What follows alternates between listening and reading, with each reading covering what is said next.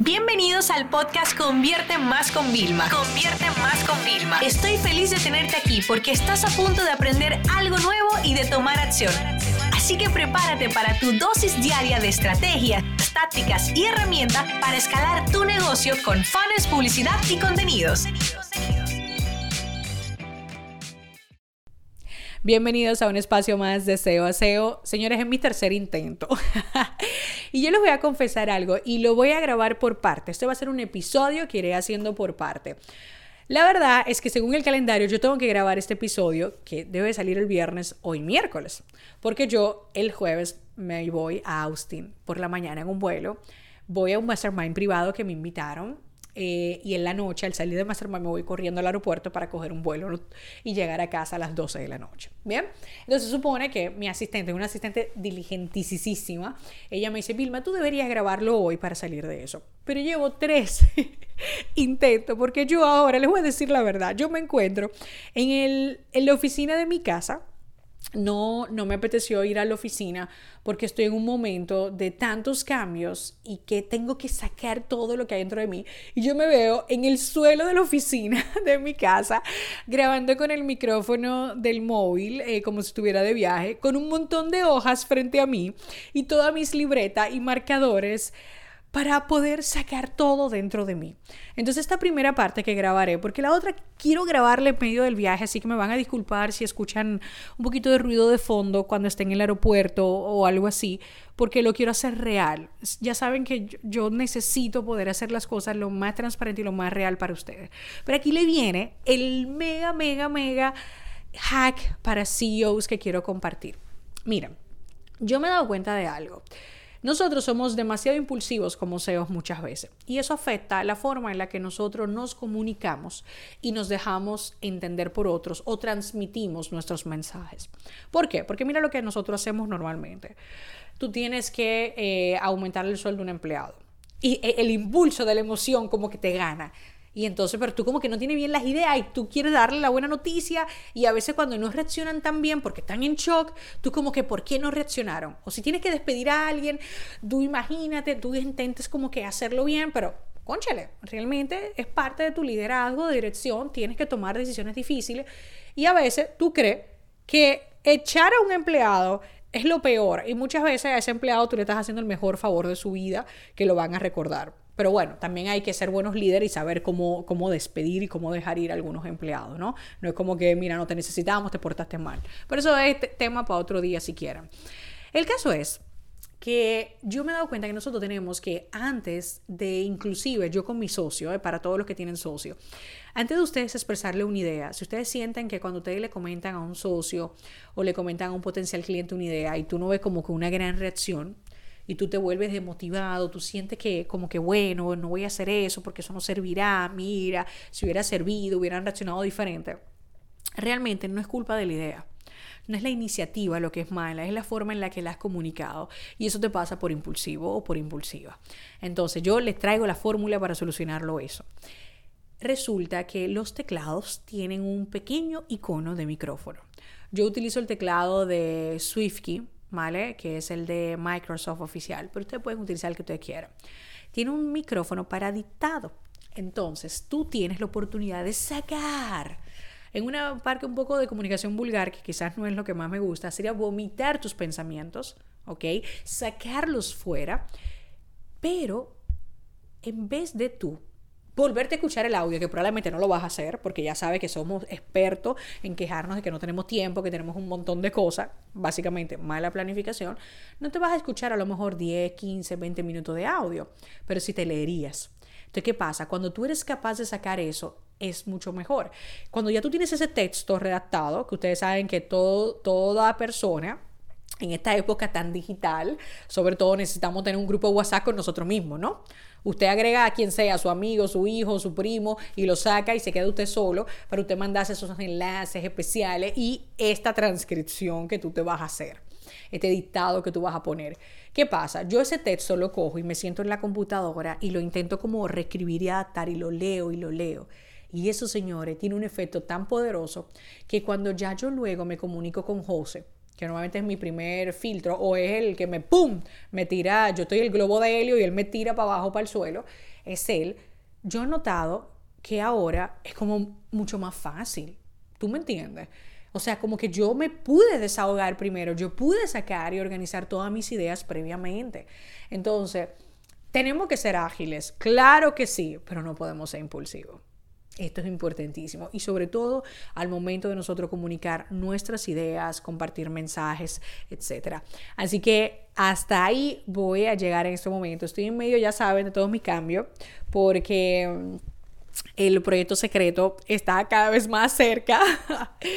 Mis viernes flexibles, que ustedes saben que yo los, mira, yo los respeto muchísimo, los voy a tener que utilizar todas las tardes para estudiar, para prepararme, que me van a entrenar para esa posición.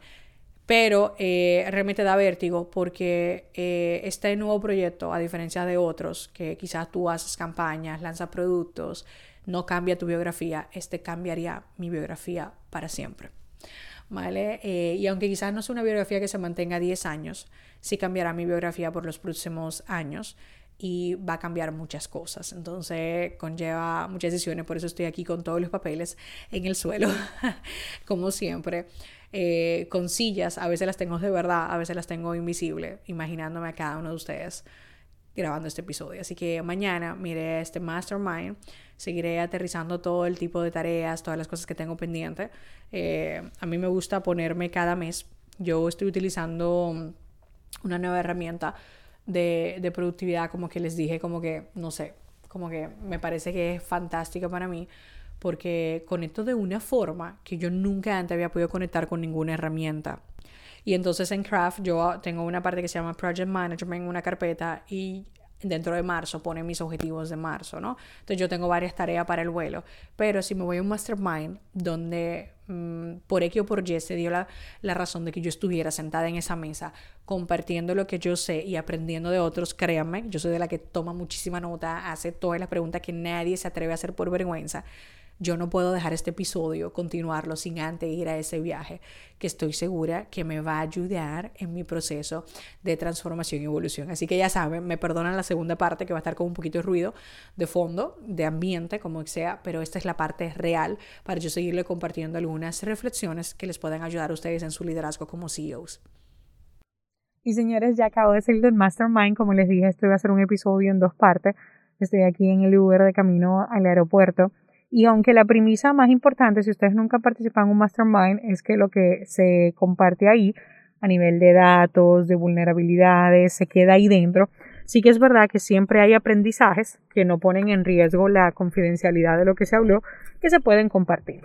Y lo más interesante, señores, es que por eso yo le digo siempre que saquen, apunten todo lo que ustedes quieran, hablen de sus objetivos, porque cuando tú te topas en la vida con personas, conocidos, que vas conociendo en un evento, en una actividad, se te van cruzando esas personas. O sea, lo más increíble del caso es que, bueno, ustedes saben que yo a través de la ropa, yo me he visto para sentirme más segura, eh, porque a mí me gusta también.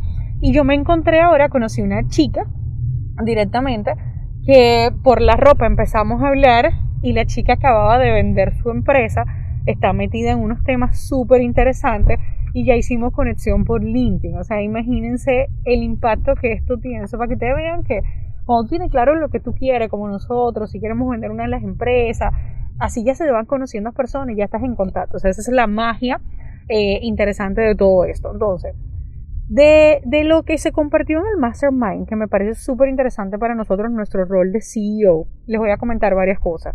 Una, uno de los aprendizajes que estábamos como, sí, sí, o sea, esto es importante, es Tú no puedes ser la persona más inteligente en la sala. En inglés suena súper mejor, pero bueno, tú como CEO no puedes ser la persona más inteligente o la única que es como súper avanzada si tú quieres llevar tu, tu empresa a otro nivel. Sí que es verdad que hay varias etapas para nosotros poder hacer esto. Por ejemplo, la primera es, bueno, contratamos el mini yo, personas que nos van relevando la carga de operaciones para nosotros tener tiempo para pensar. Después vamos buscando a mentores que nos ayudan. Pero llega un momento que si usted quiere poner serio para seguir siendo el visionario, el estratega, el mentor de otras personas, así como la que te mentorizaron, Tú no puedes estar en todo, tú tienes que buscar expertos, tienes que buscar a gente que realmente ame su trabajo, que le guste superarse y que quieran tenerlo. Entonces, esto es súper importante y me encantó para, para cómo estaba. Número dos, conto en donde quiera que yo voy a un evento de marketing de negocio, siempre viene el mismo tema. Que la publicidad subió, que tenemos que buscar alternativa y siempre, siempre lo mismo, omnicanal y contenido vertical. O sea, es un fenómeno increíble lo que estamos viviendo y las oportunidades que tenemos nosotros de estar así. Y lo que me encanta, que aquí le traigo una reflexión para que ustedes vean. Cuando una tendencia realmente llegó para quedarse en temas de marketing y publicidad, les voy a dar un truco para que lo identifiquen. Es cuando no es solamente que se habla de la tendencia, es cuando se crean servicios alrededor de la tendencia. Y vamos a traer el caso de Airbnb. Cuando vino la empresa Airbnb y empezaron a existir otras empresas, mira, no te preocupes por la llave y recibir a los inquilinos o revisar, nosotros los hacemos, no te preocupes por la limpieza de tu Airbnb que nosotros lo hacemos. Se empezaron a generar servicios cuando esa tendencia llegó para quedarse y seguía creciendo. Pues con el tema del contenido en vertical, yo cada vez, y el tema de Omnicanal, cada vez voy viendo más empresas que lo que hacen es que cogen unos trozos de contenido, te lo, te lo adaptan a diferentes formatos con el tema de TikTok, ya hay agencias que solo se dedican a crear anuncios para TikTok o vídeos para TikTok, estudios de grabación específicos para contenido verticales con, cámaras específicas. Entonces ahí es cuando tú te das cuenta de que esto llegó para quedarse. Y luego, la otra parte que también es sumamente importante, que hoy les confieso que reprobé, me pasa en, en inglés repruebo esa cosa, es que me pongo como muchas veces como a no describirme de la mejor forma, ¿no? Entonces, por ejemplo, aquí yo vine por invitación de otra persona que estaba en la sala. Y ella dijo, no, no, no, espérate, ella está demasiado humilde, déjame yo explicarte quién es ella. No me supe expresar bien. Lo cual, tú dirías de un punto de vista, no, Vilma, pero está bien, porque tú no vas de show off. No, no se trata de show off. Se trata de realmente nosotros poder describir. Y claro, yo no estaba conociendo a un potencial cliente que yo sé, cuando yo tengo gente enfrente, yo sé si me enfoco, mira, para destacar mi parte de estratega, ¿me entiendes? Y de la parte de CEO o si me encargo de la parte más de marketing para consejos. O sea, yo sé perfectamente cuando lo tengo, pero claro, cuando se trata de estar en una sala con otros grandes expertos, con otros referentes, yo nunca me sé vender de la mejor forma. Y eso es una tarea que me voy a dar súper importante. Y ya lo último, lo último que fue increíble, yo les voy a decir la verdad, yo voy escribiendo cada semana, eh, voy, voy, tengo un documento que nunca he compartido, ¿no? De lo típico que primero no lo compartes porque crees que, bueno, pues eso todo el mundo lo sabe. Y segundo, porque llevo con años con él construyéndolo de preguntas que yo puedo hacer como consultora de negocio, como mentora de negocio, mentora de marketing, ¿no? Y, es interesante porque muchas de las preguntas son preguntas que yo me cuestiono en mi negocio, porque parte de este pensamiento estratégico, este pensamiento visionario, este pensamiento creativo, viene de incomodarte y hacerte preguntas específicas, ¿no? Y entonces hoy, señores, con las preguntas, imagínense en una sala, gente mega experta, unos expertos en fusiones, en venta de empresa, otros que ya habían creado no sé cuántas empresas y lo que se dedican de verdad por hobby es asesorar a otros negocios, ¿no? O sea, gente que te habla claro, que te hace preguntas incómodas. O sea, fue increíble. O sea, actualicé como que mi documento con 20 preguntas súper, súper, súper buenas. Y de las cuales creo que la que más me caló eh, fue la siguiente. Iba de, ¿cuál es realmente tu modelo de negocio? Y cada uno de ustedes dirá, automáticamente me está escuchando en este podcast dirá, bueno, mi modelo de negocio es este. No, no, no es que muchas veces nosotros creemos que tenemos un modelo de negocio, pero realmente lo que nosotros hacemos, nuestras acciones y nuestros resultados nos dicen otro modelo totalmente de negocio que nosotros tenemos. Por eso muchas veces quizá ustedes me han escuchado hablándolo y diciéndolo, nosotros en Convierte Más somos una productora de contenidos de contenidos académicos, de contenidos, somos una productora. Cuando yo entendí que yo estaba más en el área de producción de contenido que la de venta educativa, ¿vale? Todo cambió, porque eso es lo que nosotros hacemos, producir contenido. Es importante saber cuál es tu modelo de negocio, porque eh, en un futuro, si deseas vender o deseas escalar, hay un tema de que la valoración de tu empresa cambia en función del modelo de negocio que tú tienes. Pero también es importante hacerte la pregunta de cuál es tu modelo de negocio de la empresa que tú diriges como CEO para tú saber si tus acciones están encaminadas hacia lo que tú estás haciendo, que me pareció súper interesante. Señores, ellos siguieron, tenían una cena, iban a otra cosa. Yo de verdad que no, no, pude seguir eh, porque me devuelvo a casa, pero me devuelvo a casa feliz.